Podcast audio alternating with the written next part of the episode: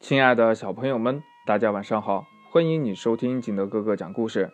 今天呢，我们继续来讲《西游记》第八回“阴愁剑收白马”。话说呀，这悟空离开了唐僧，一个筋斗来到了东海龙宫。龙王急忙出宫迎接，到水晶宫里呀坐下来。龙王就问他：“大圣呀。”听说你现在是保护唐僧西天取经呢，今天怎么有空来我这儿了呀？这悟空呀，就把这事情的经过都跟他说了。这龙王又劝他呀：“哎，大圣呀，你可得想好了，你要是不保这唐僧呀，到底……”也就是一个妖仙，修不成正果呀。悟空听了，沉默不语。这龙王又说了：“大圣呀，你不能只图现在的自在，而耽误了前程呀。”悟空听得不耐烦了，说：“呀，你别再多说了，俺老孙还是去保他就行了嘛。”说完呀，辞别了龙王，回去找唐僧了。唐僧在哪儿呢？呵，搁路边呀，自己搁这儿闷坐着呢。悟空叫了一声：“师傅！”唐僧抬头看他，问：“悟空，你去哪里了？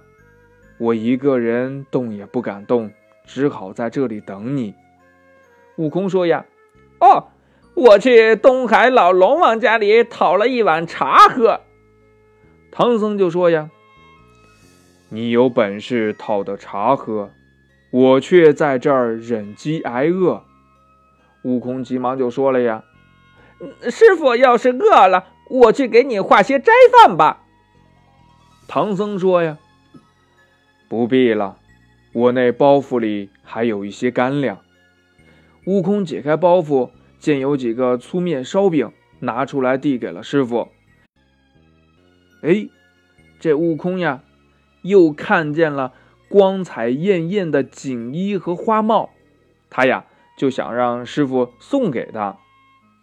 唐僧就答应了呀。好，你要穿得下就送你吧。悟空呢脱下了自己的旧棉袄，穿戴好了新衣帽。唐僧呀见他戴上了帽子，就把这紧箍咒呢默念了一遍。悟空直喊呀：“这唐僧呀又念了几遍，这悟空双手抱头，疼得在地上直打滚儿，把帽子都给抓破了。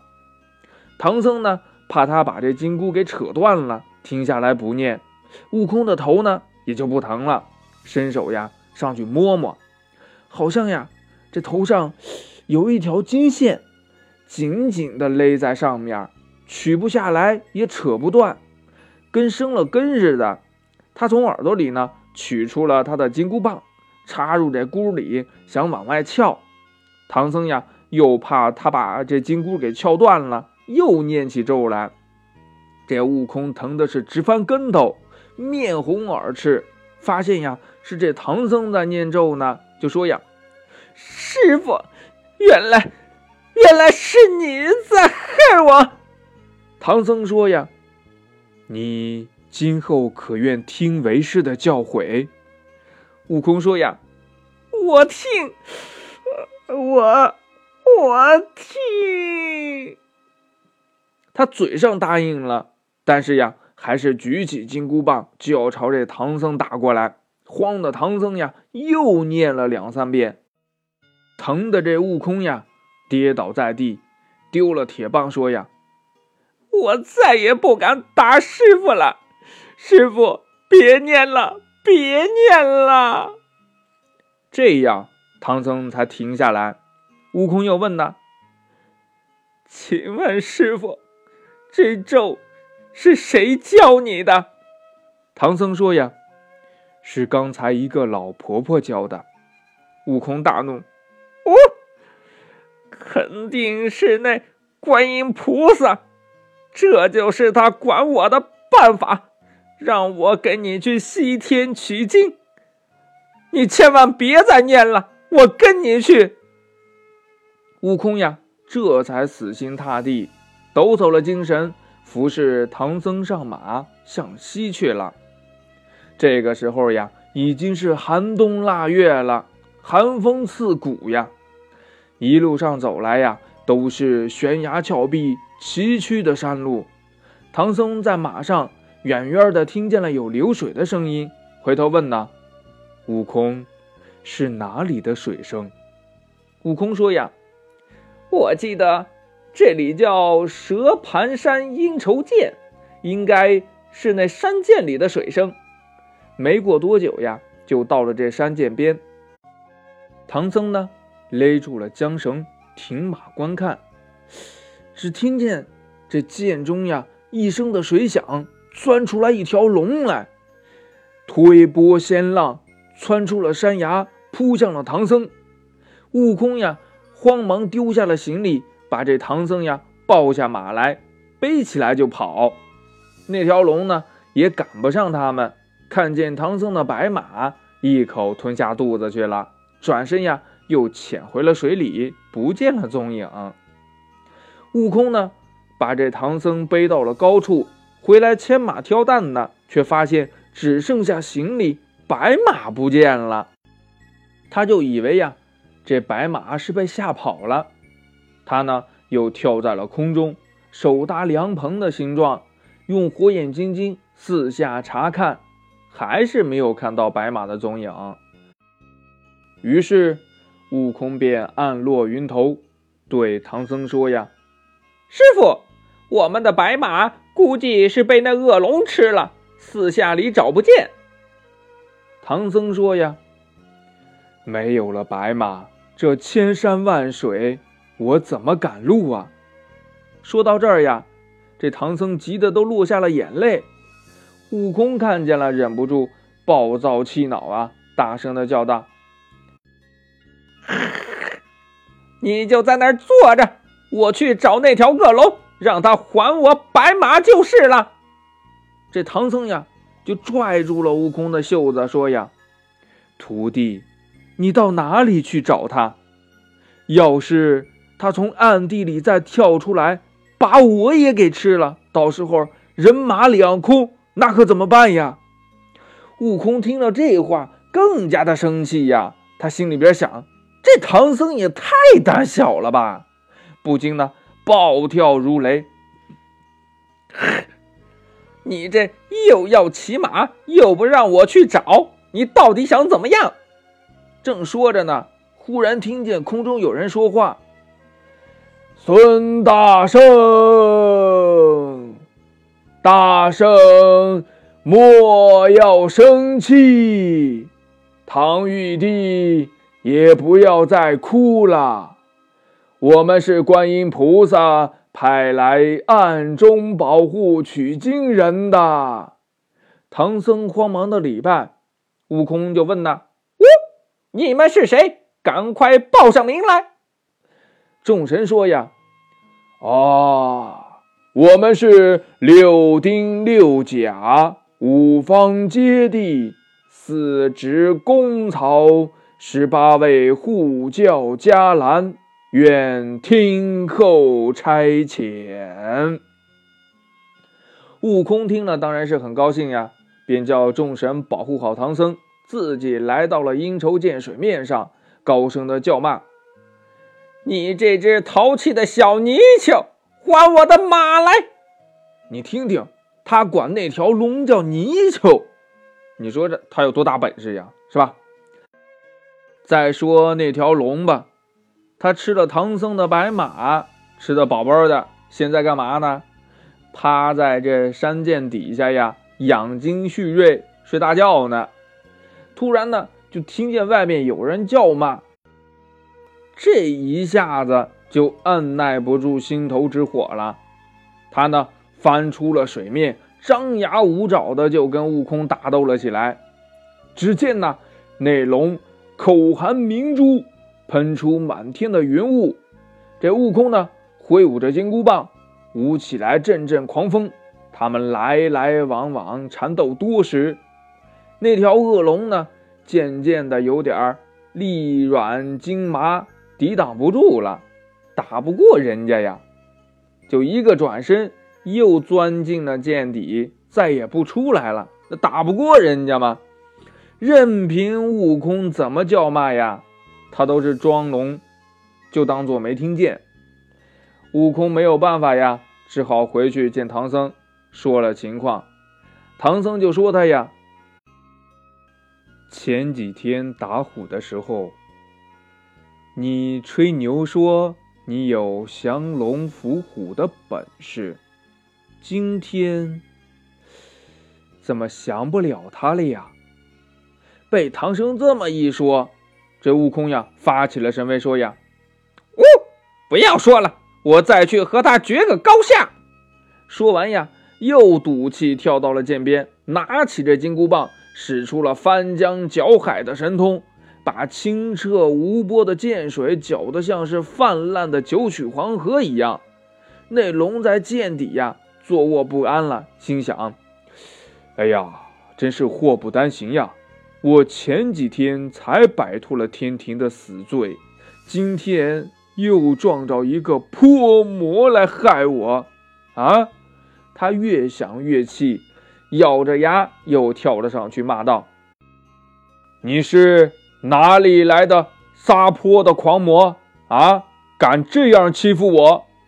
悟空叫道：“呀，你先别管我哪里来的。”快还我的马，我就饶你性命。那龙说呀：“你的马已经被我吃了，怎么还你呀？”悟空怒道：“啊，那你就给我的马偿命吧。”说完呢，这悟空和这龙呢，就在山崖底下苦斗了几个回合。那龙实在是打不过悟空呀，身子一晃。变成了一条水蛇，钻进草丛里不见了。悟空拿着金箍棒拨草寻蛇，可是怎么也找不到，气得他是七窍生烟，念起了咒语，唤出了土地神和山神，询问那龙的来历。二神说呀：“观音菩萨前不久寻访取经人。”途中救了一条玉龙，把他留在这里等候取经人，不许他为非作歹呀。悟空说了：“可是他吃了我师傅的白马，打不过我就变成水蛇不见了。”土地神说：“呀，哎，大圣有所不知呀。”这条剑有千万个孔窍相通，想要找到它呀，可不容易呀！大圣呀，也不要动怒，只管去把这观音菩萨请来，他自然也就听命了。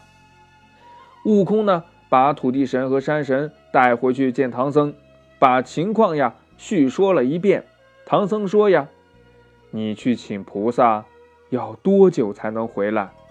我要是饥寒难忍，怎么办呢？”话音刚落，就听见呢，空中金光接地，高声的叫道：“大圣无需动身，有小神去请菩萨。”悟空听了非常高兴，说：“呀，哦，有劳你了，快去，快去！”金光接地架起了祥云，往南海去了。金光接地到了南海，直接到珞珈山紫竹林中，见了菩萨，禀明情况。菩萨说：“呀，这龙本是西海龙王敖闰的儿子，因纵火烧了殿上明珠，犯了天庭的死罪。我亲自求见玉帝。”把他救了下来，想让他给唐僧做个脚力，他怎么反而吃了唐僧的白马？菩萨走下了莲台，与接地驾着祥云，不一会儿呀，就来到了这阴愁涧。菩萨停在半空中，低头一看，发现悟空正在涧边叫骂呢，就让揭谛把他叫了过来。悟空来到了菩萨面前，叫道：“你这大慈大悲的菩萨，怎么老是想着法子害我呀？你送给这和尚一顶花帽，哄我戴在头上，又教他念什么紧箍咒，那和尚念了又念。”可是把我害苦了。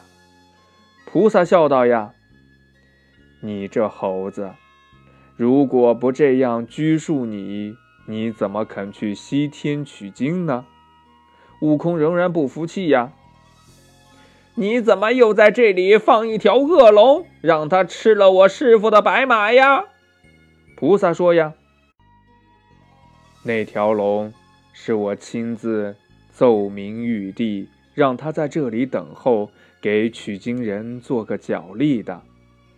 你想那东土来的凡马，如何能经历千山万水，到得了那灵山佛地呢？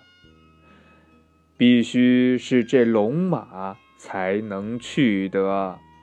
悟空说：“呀，那龙如此惧怕老孙，深藏不出，怎么办？”菩萨对金光接地说：“呀，你到涧边喊敖润龙王三太子，你出来，有南海观世音菩萨在此，他就会出来了。”果然呀，金光接地叫了两遍后，那龙呀就跳出了水面，变成了人形，来到空中，对菩萨施礼说：“呀，多谢菩萨救命之恩。”我在这里久等了，可一直没有取经人的消息。菩萨指着悟空说：“呀，这是取经人的大徒弟。”说完，上前把小白龙脖子下的明珠给摘了，用杨柳枝蘸了净瓶里的甘露，敷在了小龙的身上，吹了一口仙气，说：“变。”哎，就看呐，这小龙啊。变成了唐僧原来那匹白马的模样。菩萨呢，让悟空带着龙马去见唐僧，然后转身又回南海。悟空拉住菩萨不放呀，说：“我不去了，我不去了。这一路崎岖艰险，保护一个凡僧，不知道什么时候才能到得了西天，恐怕呀，连老孙的性命都难保。”菩萨呢？摘下了三片杨柳叶，把它们贴在悟空的脑后，变成了三根救命毫毛，对悟空说：“呀，若是紧急危难关头，这三根毫毛可以随机应变，救你的性命。”悟空听了，这才谢过菩萨。